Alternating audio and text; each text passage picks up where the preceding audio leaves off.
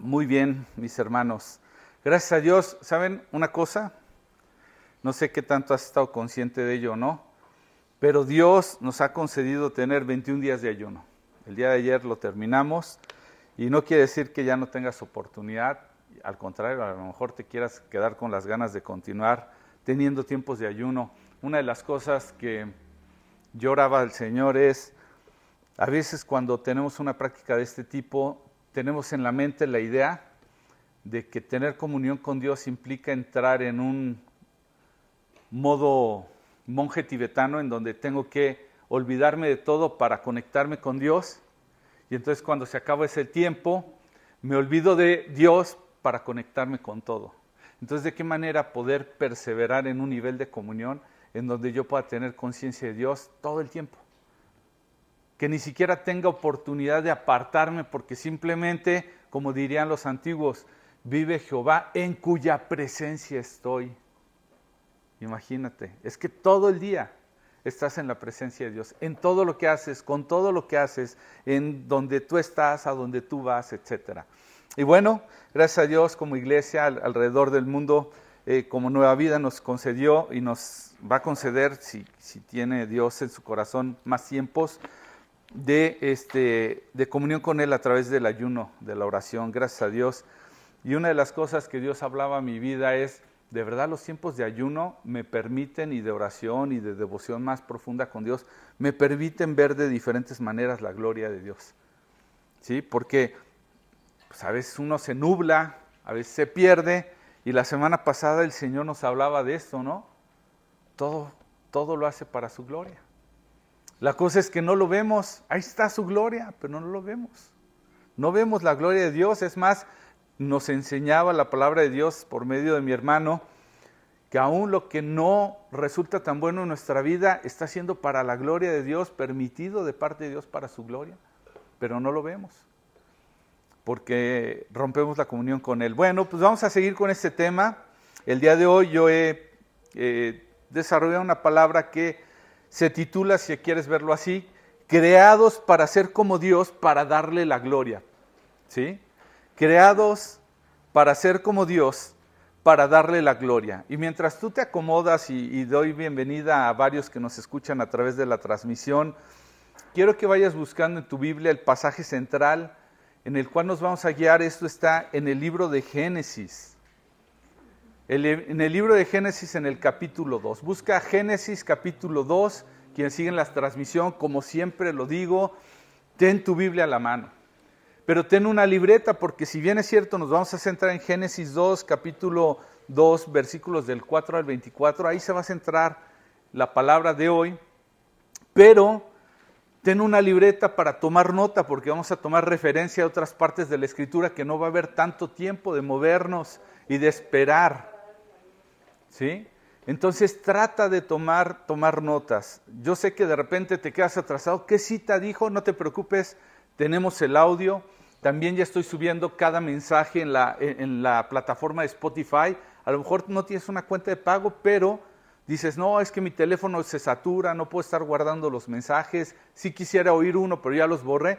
Bueno, hay una aplicación llamada Spotify en donde se están guardando. Hay otra que se llama Anchor que también se están guardando. Voy a estar compartiendo a través de la página, a través del el chat que tenemos como iglesia, un link para que tú puedas ir a la, a la, este, eh, al último mensaje, pero también puedas ir, voy a, si Dios me lo concede, por lo menos las 52 anteriores semanas o más, para que el día que quieras, quieres seguir retomando, refrescando, oyendo, es increíble.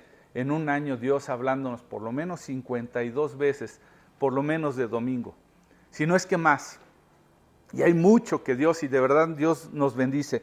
Bueno, a través de la página de eh, Iglesia Comunidad Nueva Vida, Querétaro, Corregidora. Está un poquito largo. Bueno, ahí está. ¿Ya estamos listos? Génesis capítulo 2, versículos 4 al 24. ¿Sí? Somos creados para entender que somos creados para ser como Dios y para darle la gloria a Dios vamos a tener pues que ver cuando fuimos creados como humanidad, ¿verdad? Pero eh, nos vamos a dar cuenta a través de cuatro puntos. Tú sabes que yo eh, eh, me acomodo más, me organizo mejor si desarrollo cuatro puntos y en ello vamos a encontrar que vamos a reflejar la imagen de Dios al crear nosotros. Si somos hechos para crear.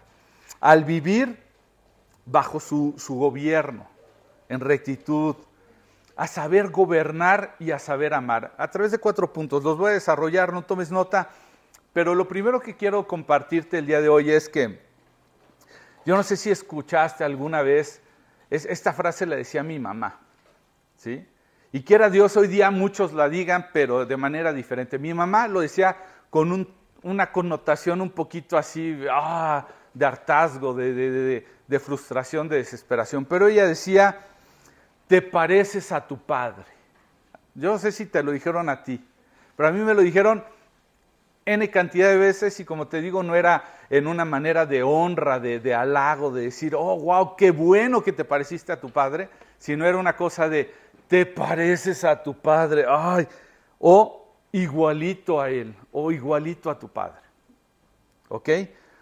Pero seguramente estás de acuerdo que en algunas cosas sí me parecía a mi padre y me daba mucho gusto, pero en otras me he dado cuenta pues que no necesariamente eran del todo para tener orgullo, ¿verdad? Para sentirme bien.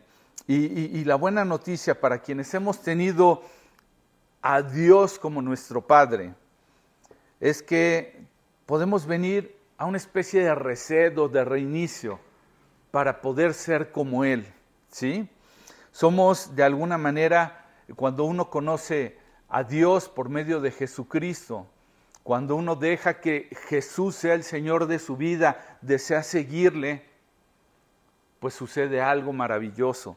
Viene algo, un, efecto espiritual que se regenera nuestro espíritu. Viene una regeneración, es decir, nuestros genes vuelven a cambiarse. De ahí viene la palabra regenerar, de gen. Y entonces, por su Espíritu Santo, Dios nos regenera para vidas que reflejen su gloria.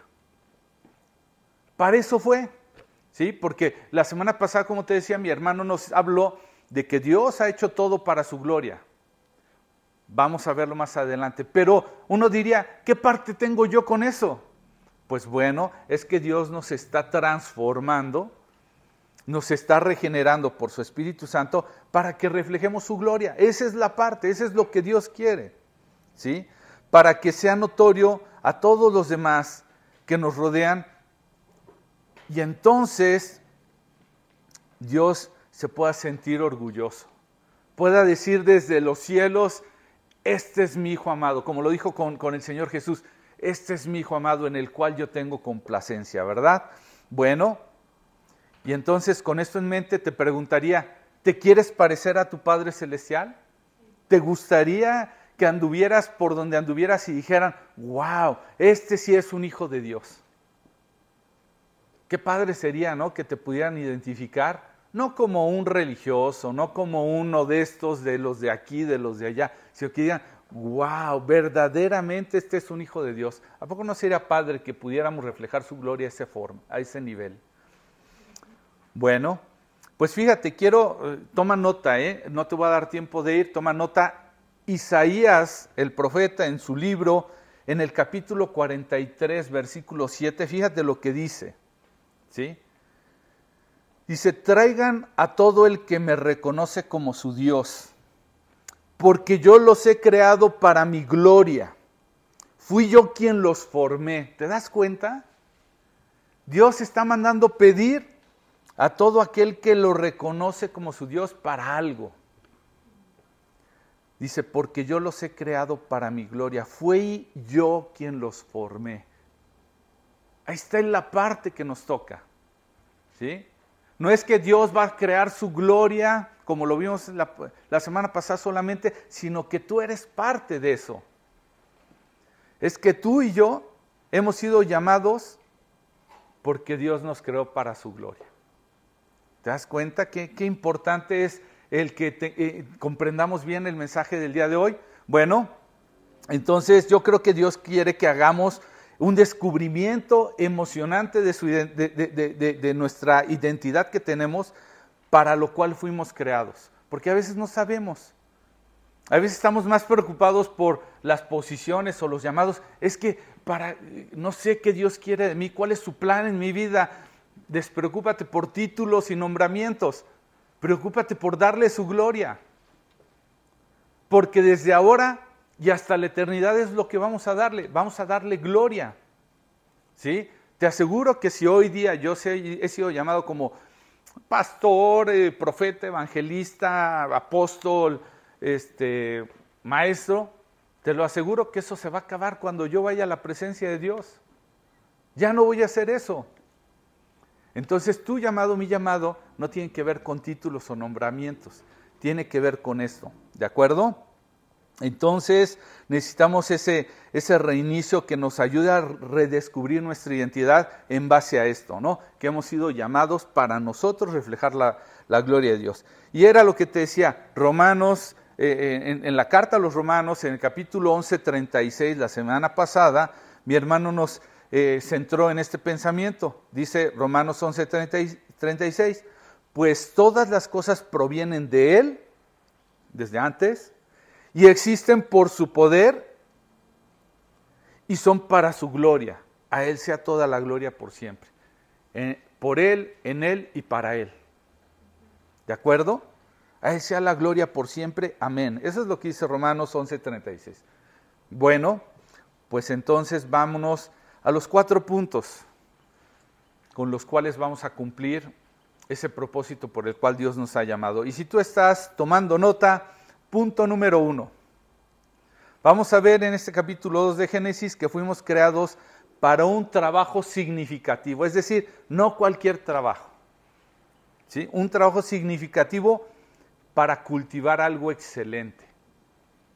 ¿De acuerdo? Para eso fuimos creados, para un trabajo significativo o algo excelente. Sabes que cuando yo estoy en, en mi trabajo, bromeo con mis compañeras de trabajo, y, veo que dan las cinco y salen puntuales y bueno, están en su derecho, no están haciendo nada indebido y se van puntualitas a las cinco y yo tengo una expresión con la que bromeo y les digo, ay, consíganme una chambita como esas, ¿no? Una chambita en donde parece que a lo que fui se acabó y vámonos. Pero bromeo, pero Dios no nos ha creado con una chambita cualquiera. Dios nos ha dado un trabajo significativo. Esto es decir, que realmente represente algo, que sea importante. ¿sí? Y lo vamos a ver aquí en el capítulo 2, porque eh, eh, dentro de, de ese proceso de la creación hay un enfoque especial por el cual fuimos creados como seres humanos. Y Dios básicamente está considerando todo lo que ha hecho y existe, el deseo de hacer alguien como Él que se encargue de todo. Vemos en el capítulo 1 parte de la creación, ¿te acuerdas? Y empieza a poner orden en lo que no tiene orden y empieza a crear una cosa, otra, otra, otra, hasta que llegue y crea, porque todo lo que hace es bueno. Lo puedes ver capítulo 1. Todo lo que hace Dios es bueno, pero Él considera importante, ¿sí? Que todo lo que ha hecho y existe, Él desea ser alguien que se parezca a Él y se encargue de lo que Él creó. Y aquí lo vamos a ver. Entonces ahora sí vamos a la escritura, Génesis capítulo 2. Y le voy a dar desde el 1, aunque el mensaje se va a centrar desde el 4, pero dice 2.1 de Génesis. Así quedó terminada la creación de los cielos y la tierra y de todo lo que hay en ellos. Cuando llegó al séptimo día, Dios ya había determinado, perdón, ya había terminado su obra de creación y descansó de toda su labor. Dios bendijo el séptimo día y lo declaró santo porque ese fue el día en que descansó de toda la obra de la creación. ¿Ya? Él había terminado todo. Pero, versículo 4, cuando el Señor Dios hizo la tierra y los cielos, perdón, el versículo 4, perdón, este es el relato de la creación de los cielos y la tierra. Cuando el Señor Dios hizo la tierra y los cielos, eh, no crecían en ella plantas salvajes ni grano porque el Señor Dios aún no había enviado lluvia para regar la tierra, ni había este, personas que la cultivaran.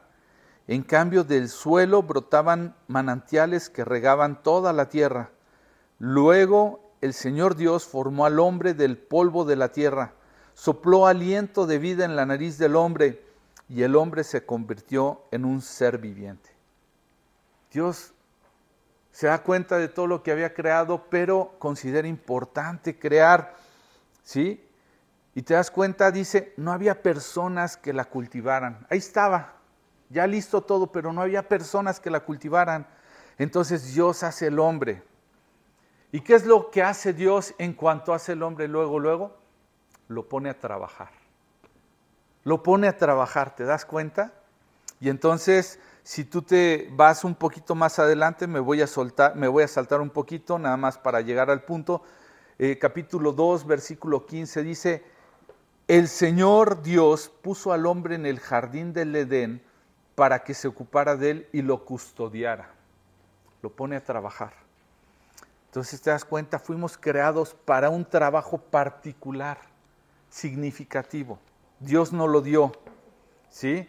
Literalmente ese trabajo tenía que ver con cultivar el jardín que Dios había creído. Pero ¿sabes una cosa? Dios hace todo y trae personas para unirse a Él, a ese trabajo creativo. Entonces Dios no solamente creó vida, sino que crea personas que también van a ser creadoras.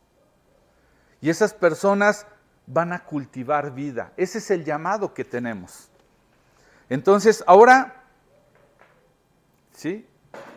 Yo estoy seguro que aquí podemos haber varias personas que decimos, no, no, no, no, es que la palabra que más odio es esa palabra llamada trabajo. ¿Sabes que hay un dicho que dice, este, ¿Qué tan feo es el trabajo que tienen que pagar para hacerlo? Porque esa es la versión corrupta después de la caída, después del pecado, de lo que era trabajar. ¿Te das cuenta? Esa es la versión. ¿Cuántos no han escuchado? Ay, que ya sea viernes. Que ya resistimos el trabajo. Porque esa es, esa es la mentalidad que tenemos, ¿sí? y yo te aseguro que muchos no amamos nuestros trabajos. No amamos. Algunos de nosotros sentimos que la vida sería mejor si pudiéramos solamente descansar en algún lugar. ¿Has pensado en lo que sería tu sueño? No, y cuando me retire. Y quiero comprarme una casita de campo. Y quiero mm, no hacer nada. Pasármela así como, si se puede eternamente, eternamente. ¿No has tenido en la mente algo así? Tomarte unas vacaciones indefinidas, ¿sí? Tener un poco de tiempo para mí, ¿sí? Por salud mental, por lo menos decimos por ahí, ¿no? Pero la verdad de las cosas es que eso puede ser cierto, ¿sí? Pero la mayoría de nosotros no necesitamos descansar más. Esa es la verdad. No lo necesitamos. Lo que tenemos es que dejar, eh, eh, es dejar de estar tan ocupados en las cosas equivocadas. Cuando tú y yo nos sentimos cansados y desgastados en esta vida es porque no hemos encontrado el propósito para lo cual fuimos creados. ¿Eh? Nos las hemos pasado haciendo todo menos para lo que fuimos creados, ¿sí? Y lo que debemos de hacer es empezarnos a ocupar de algo significativo, algo que trasciende, algo eterno. No cualquier cosa. Necesitamos darnos cuenta que fuimos creados para hacer el trabajo y ese trabajo es bendición de Dios. Lo que Dios dispuso era bendición de Dios. Hasta ese momento no teníamos ningún problema con trabajar. Y lo vas a ver más adelante. Así se movía Adán. Para contribuir en un mundo de manera significativa y bueno, tenemos que asumir el trabajo que Dios diseñó junto con nosotros. La carta a los Efesios capítulo 2, versículo 10 dice, pues somos la obra maestra de Dios. ¿Te puedes imaginar? La obra maestra. De todo lo que creó, ¡tin!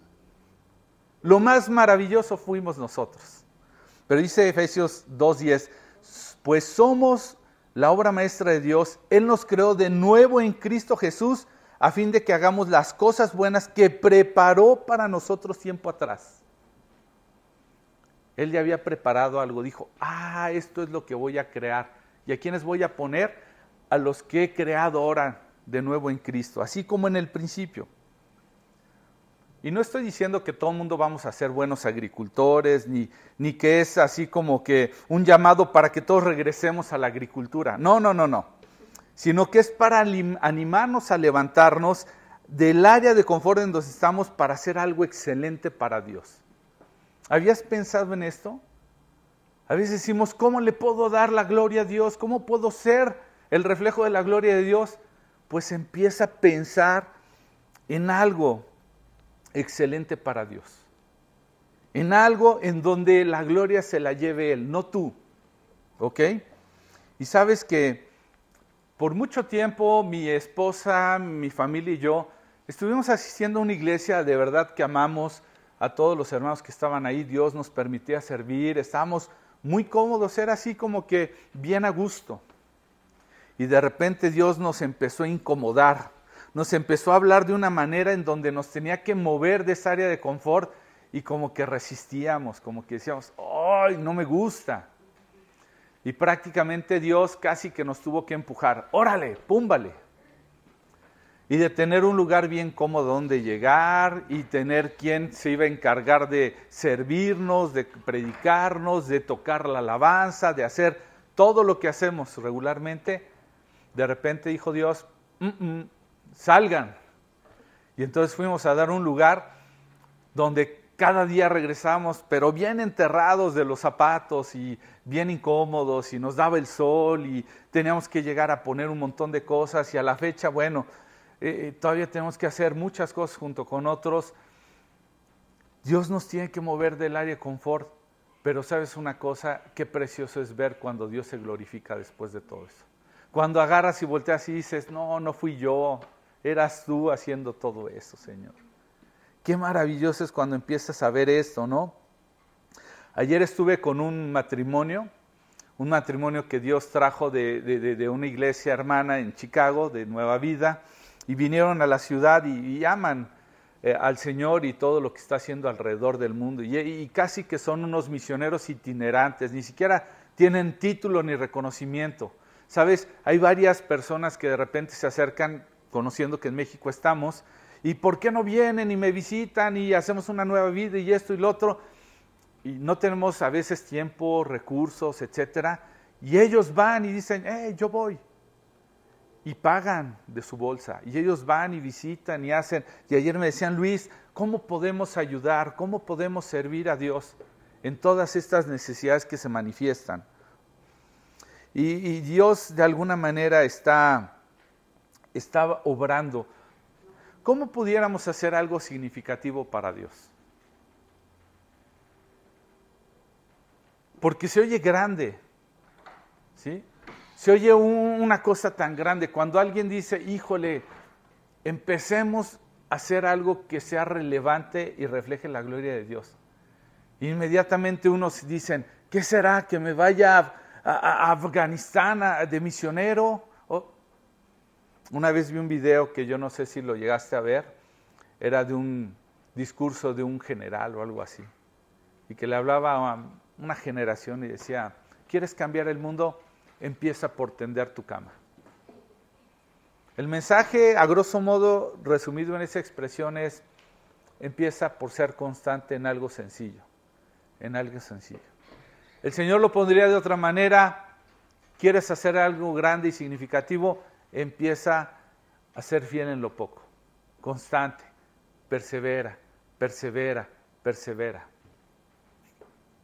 Es uno, no importa, por ese. Es dos, no importa, por esos. ¿Sí?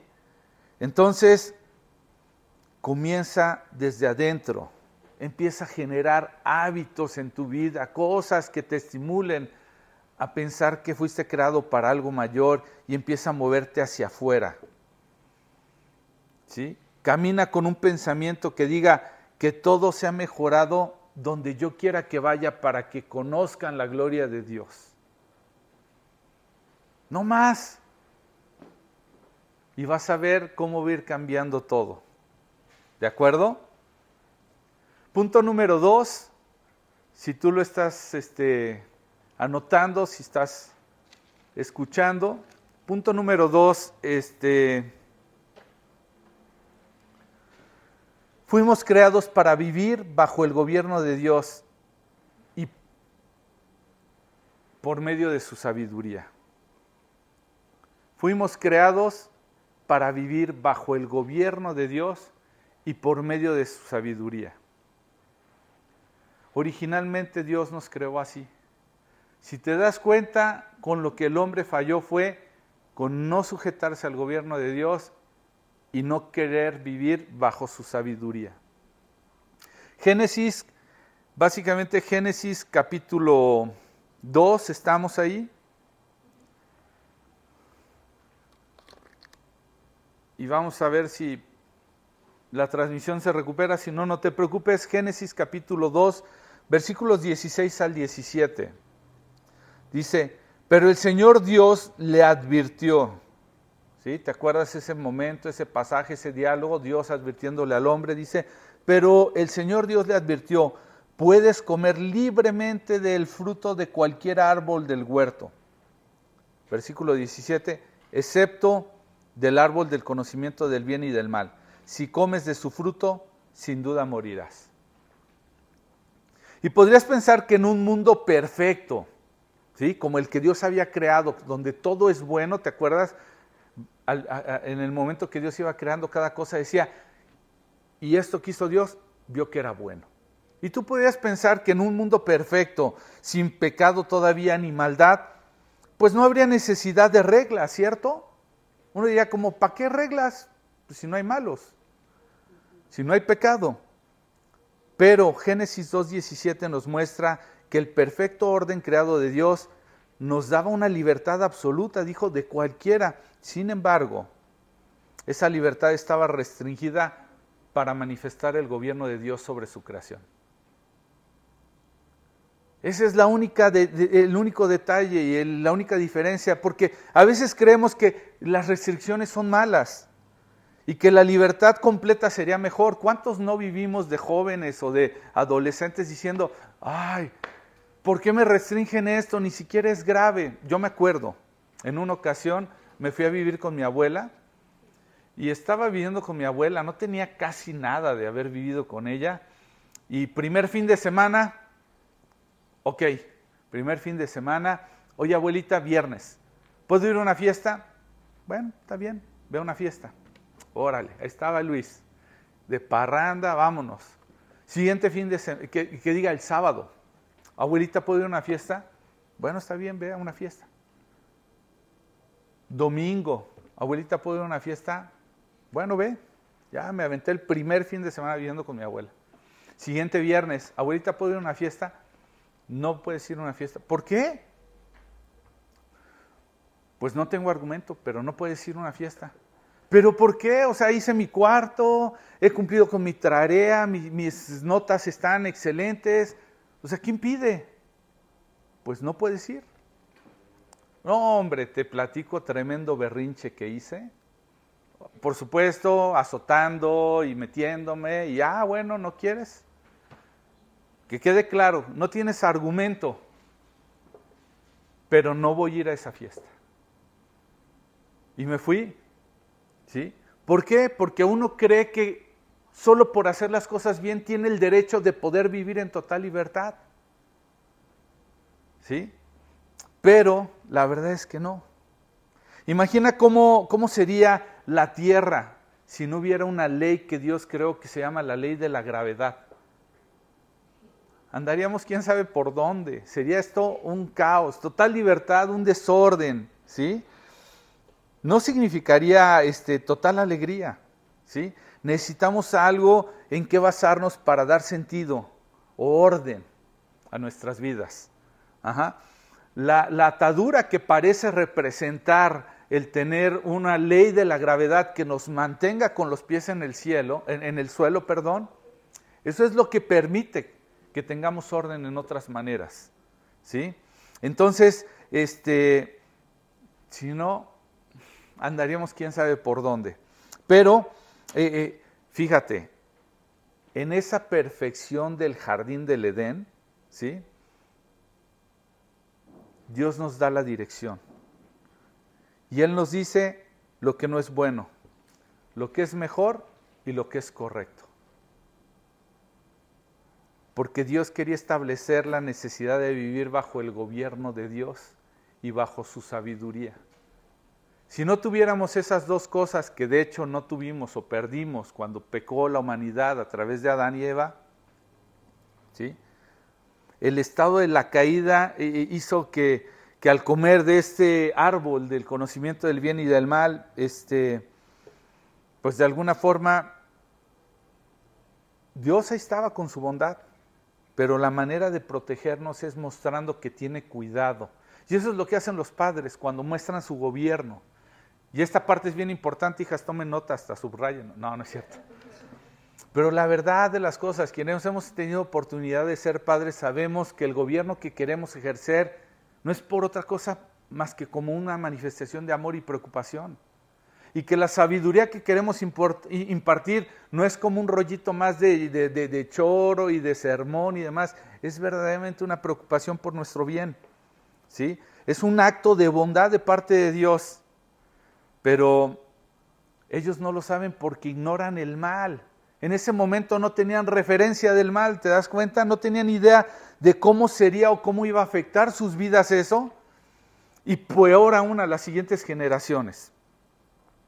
Entonces, realmente no necesitaban saber del mal para detenerse. Lo que necesitaban saber era del gobierno de Dios y de su, y de su sabiduría. ¿Ok? Entonces el camino realmente estar bien es confiar en Dios antes que quererlo descubrir por mí mismo. Date cuenta, cuando uno es adolescente, dice, sí, sí, ya sé, ya sé, ya sé. Y hasta que no lo experimentas, hasta que no la riegas, hasta que no dices, ¿por qué no hice caso? ¿Cuánto me hubiera, quienes somos más adultos, ¿cuántos podemos reconocer lo que nos hubiéramos evitado? Si tan solo nos hubiéramos detenido en alguno de esos consejos que brincamos por alto el gobierno y la sabiduría de nuestros padres. No sé cuántos recuerdos tuviéramos. Entonces, tenemos la decisión como la tuvieron, ¿sí? Aquellos que fuimos creados en Cristo, de confiar en Dios o en tener que descubrirlo por nosotros mismos. ¿Ok? Entonces yo te preguntaría o revisaría contigo, ¿hay alguna área de nuestra vida que sabes que estamos viviendo fuera de la, de la voluntad de Dios, fuera de la sincronía de Dios?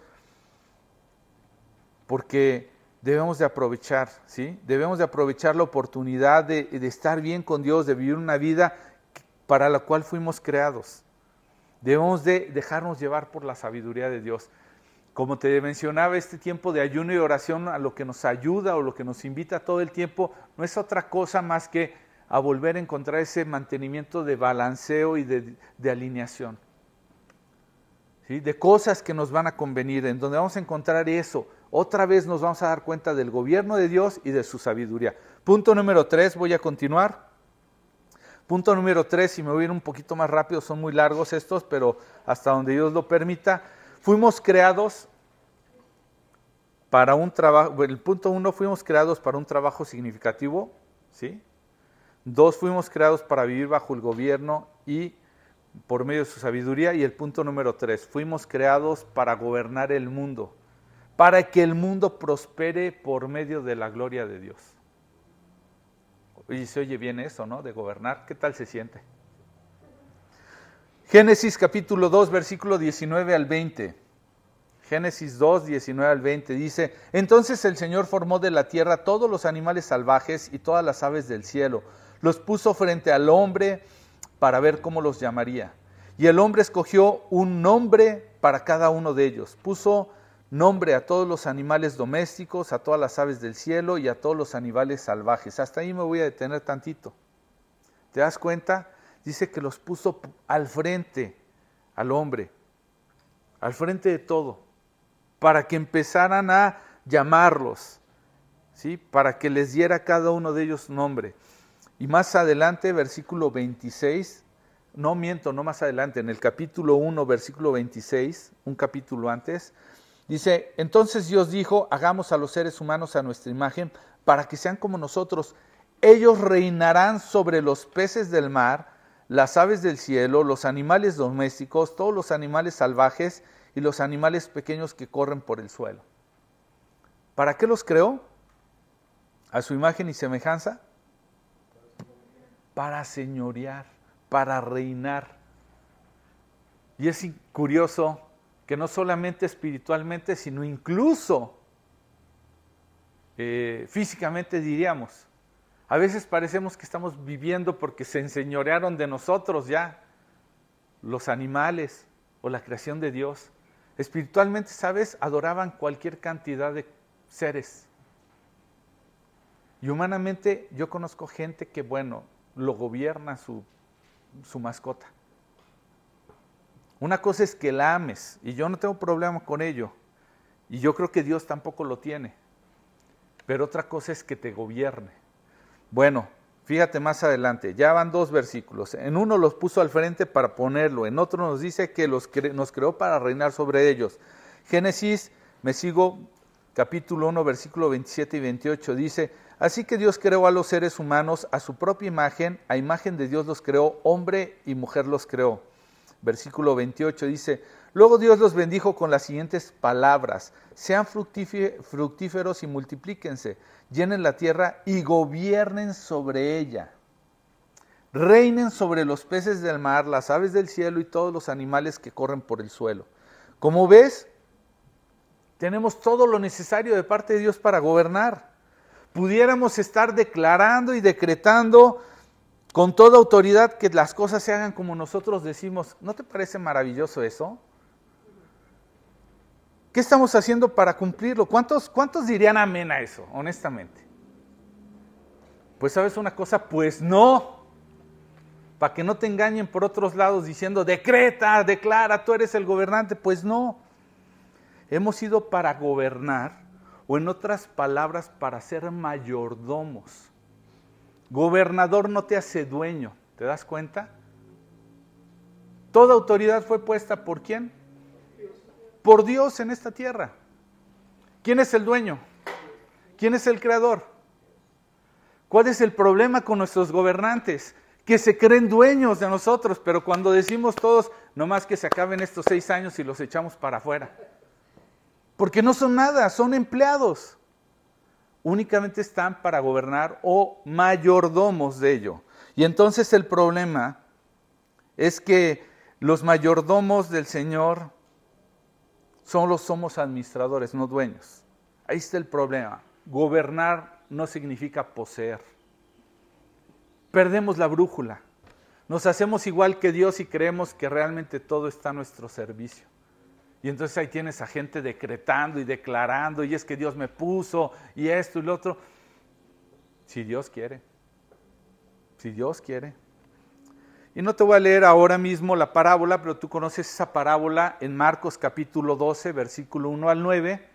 Esa parábola donde dice que Jesús les empieza a enseñar y les dice que un hombre plantó en un viñedo ¿Sí? Y ya hizo ahí una obra y entonces después dice que después de un tiempo llegó la cosecha, envió a sus siervos para que recogieran la cosecha. ¿Y qué pasó con ellos? Sí, que después les mandó a alguien, ¿no? Oye, pues les mando a alguien para que recojan la cosecha. Y que me lo eliminan. Y después de mandar a algunos siervos, envió a otros y lo insultaron, le pegaron en la cabeza, versículo 5, después envió a otros igual. Y entonces, ¿qué hizo? Finalmente el dueño dijo, bueno, sin duda, si mando a mi hijo, lo van a respetar. ¿Y qué pasó? Los agricultores se dijeron unos a otros, aquí viene el heredero de esta propiedad, matémoslo y nos quedemos con la propiedad. Y entonces que lo matan. ¿Qué creen que hará el dueño del viñedo? Preguntó Jesús. Les, les diré, irá y matará a esos agricultores y alquilará el viñedo a otros.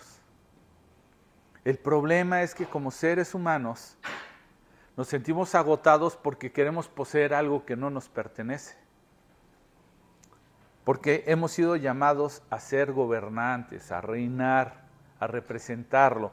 En otras palabras, Dios compartió esa autoridad con nosotros para participar en su creación. ¿Sí? ¿Pero por qué? Porque Él quería que diéramos gloria a Dios con ello. Fíjate cómo lo dice el Salmo 8. Salmo 8, versículos 3 al 9. Dice la escritura, cuando miró el cielo, perdón, cuando miro el cielo de noche y veo la obra de tus dedos, la luna y las estrellas que pusiste en su lugar, me pregunto, ¿qué son los simples mortales para que pienses en ellos, los seres humanos para que de ellos te ocupes? Sin embargo, los hiciste un poco menor que Dios y los coronaste de gloria y honor, es decir, de su propia gloria. Y dice el, el, versículo 6, los pusiste a cargo de todo de lo que creaste y los sometiste y sometiste todas las cosas bajo su autoridad. Los rebaños y las manadas y todos los animales salvajes, las aves del cielo y los peces del mar y todo lo que nada por las corrientes oceánicas. Oh Señor nuestro, tu majestuoso nombre llena la tierra. ¿Te das cuenta cuál fue el papel que nos dio? El objetivo, en otras palabras, como diría en Mateo 6:10, que venga a nosotros su reino. Ese fue el único propósito. Entonces, debemos de ser activos en esto, debemos de gobernar la tierra, pero ¿para qué? Para traer la bondad de Dios que refleje su gloria, no para otra cosa, no para centrarnos en nosotros. Y voy a terminar, eh, ya se vino el tiempo encima un poquito, capítulo, perdón, versículo, este, punto número 4. Además fuimos creados para vivir en una relación de amor que expresa esa naturaleza creadora y relacional de Dios. Fuimos creados para vivir en una relación de amor que expresa la naturaleza creadora y relacional de Dios. Versículo 18 de Génesis 2 dice, después el Señor dijo, no es bueno que el hombre esté solo, haré ayuda ideal para él. Y más adelante, el versículo 20 dice que puso nombre a todos los animales domésticos y a todas las aves y a todos los animales salvajes, pero aún no había una ayuda ideal para él. ¿Sabes? Dios ve a Adán y dice, no es bueno que esté solo. ¿Sí? Y Dios que existe en una Trinidad sabe lo que significa estar en una relación de amor y relacional. Cuando Dios nos creó a su imagen, pero conforme a su semejanza, su semejanza implica esa relación de amor y de relación. Y entonces, ¿qué pasó? Pues que dijo, ok, necesita una compañía el ser humano, el, en este caso el hombre. Y nada en todo lo que había creado puede cumplir ese rol. ¿Sí? Fuimos creados para vivir en comunión con nosotros, entre nosotros. Y una de las cosas es que a veces es difícil, ¿sí? Porque esta palabra ayuda que menciona ahí eh, parece implicar em, que en otras palabras yo no soy el centro de la historia, me complemento con alguien. Y eso como que no nos gusta, o sea, nuestro egoísmo no nos gusta porque queremos que todo gire alrededor de nosotros, ¿sí? Entonces creemos que la, eh, a veces incluso los varones caemos en la tentación de pensar que la mujer está así como que en una especie de papel secundario, ¿no? Un papel menor. Pero es completamente incorrecto. ¿Por qué? Porque Dios creó a los humanos con la intención de que así como Él había creado la vida, también nosotros junto con alguien más creáramos vida. Y por eso es que les dice en el 1.28, dice, luego Dios los bendijo, fíjate con qué los bendijo los bendijo con las siguientes palabras, sean fructíferos y multiplíquense, y llenen la tierra y gobiernen sobre ella. ¿Cómo iba a poder el hombre hacerlo si no tiene con quién multiplicarse y fructificar? ¿Te das cuenta la importancia de uno con el otro? ¿Te das cuenta la importancia de tener esta palabra que nosotros encontramos aquí como ayuda? ¿Sí? Es una, e, e, es una ayuda, pero no cualquier ayuda. En el, original, en el hebreo, la palabra ayuda es eser, ¿de acuerdo? Y es como ayuda o ayudante. De hecho, lo puedes encontrar en varias escrituras. Te voy a citar algunas si estás tomando nota, Deuteronomio 33.7 o el 26 o el 29 o el Salmo 22 o el Salmo 75, etcétera. Hay muchas referencias de esta palabra de ser. Incluso eh, Éxodo 18, 4, fíjate cómo lo dice. A su segundo hijo lo llamó Eliezer, porque dijo, el Dios de mis antepasados me ayudó y me rescató de la espada del faraón. Es decir, no es cualquier ayuda, es una ayuda que en otras palabras no es inferior al que ayuda, sino por el cual activamente lo están ayudando sobre una situación de problema o encargo.